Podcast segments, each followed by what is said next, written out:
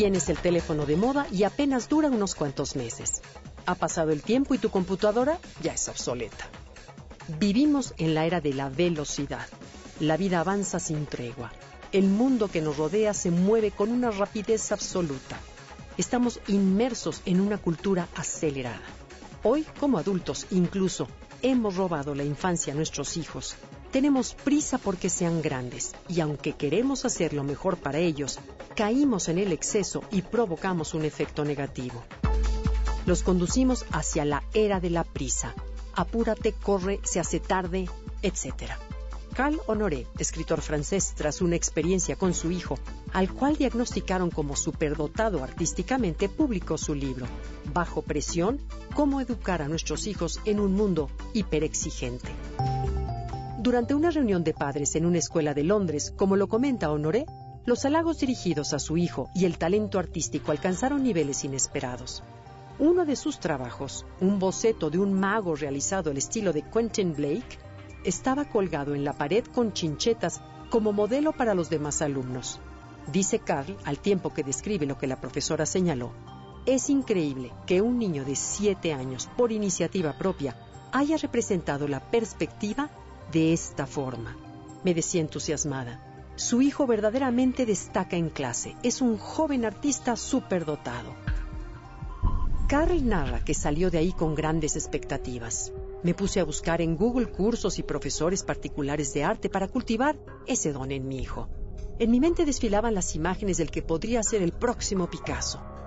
Papá, ya no quiero un profesor particular, solo quiero dibujar, le contestó su hijo mientras desayunaban.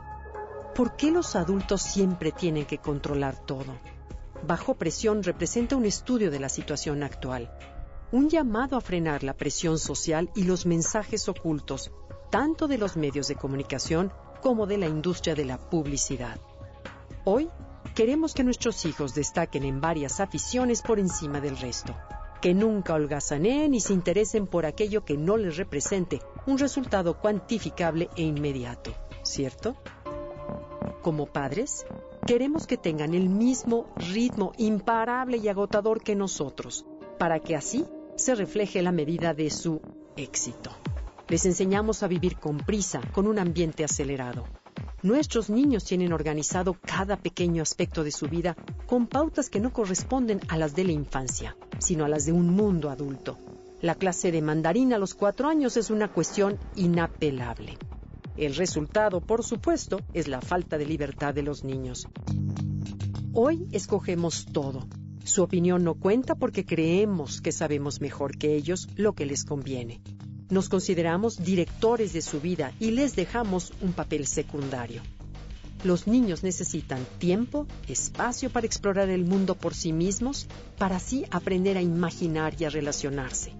La buena noticia es que el cambio ya viene. En Europa, Asia y Norteamérica la gente ya hace cosas para cambiar la situación, para dar a los niños más libertad para explorar el mundo a su ritmo y para permitirles ser niños de nuevo. Todos estos cambios implican que las cosas sucedan de una manera orgánica. Necesitamos colegios, deportes, publicidad, tecnología y planes urbanos que se adapten a las necesidades de los niños. Tenemos que volver a la idea de que una parte esencial de la salud infantil es que jueguen, que jueguen solos, sin metas ni objetivos. ¿No crees?